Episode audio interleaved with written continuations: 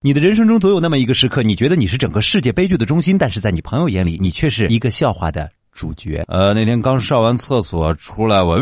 打了个嗝。小时候，我爸爸为了打造我的气质，教我《三字经》。有一次让我背，背到狗不叫。后来我想不起来了，又憋出来一句：“狗不叫是熟人来了。”走路玩手机呢，前一秒朋友还跟我说：“前面有电线杆啊，小心点。”我说：“哦，嘣，就撞上去了。”小学一年级，我在我同学面前模仿另外一个同学是怎么掉进厕所里的，于是我也掉进去。高中上课打瞌睡，老师点我名回答问题，我说：“杨小川。”我大声回答：“我没睡觉。”全班都笑。小学语文课，老师叫我起来读课文，我很激动，声情并茂的小红。轻轻的将花插进老师的鼻孔，不不不是笔筒里面，在外边上厕所啊啊！这个冲完了擦擦屁股，就把手机扔进去了。最后是拿着卫生纸出的门。初中的时候臭美，夏天三十八度，我穿了一件毛衣到学校，因为那件衣服我很喜欢。我和邻居家的狗比嗓门吵架，我赢了。以前那天下大雪，下课吧，远远一个姑娘从学校门口啪摔了个大跟头，哎呀呀，我笑了好长时间啊。等我走到她跟前的时候，啪。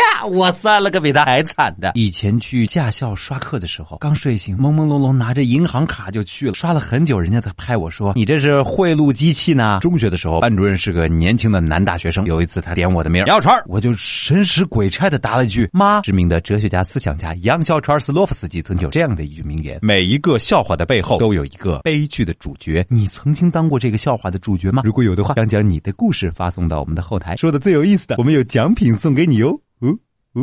小川，你整天讲笑话，你有没有当过笑话的主角啊？长成我这样，一辈子都是笑话的主角。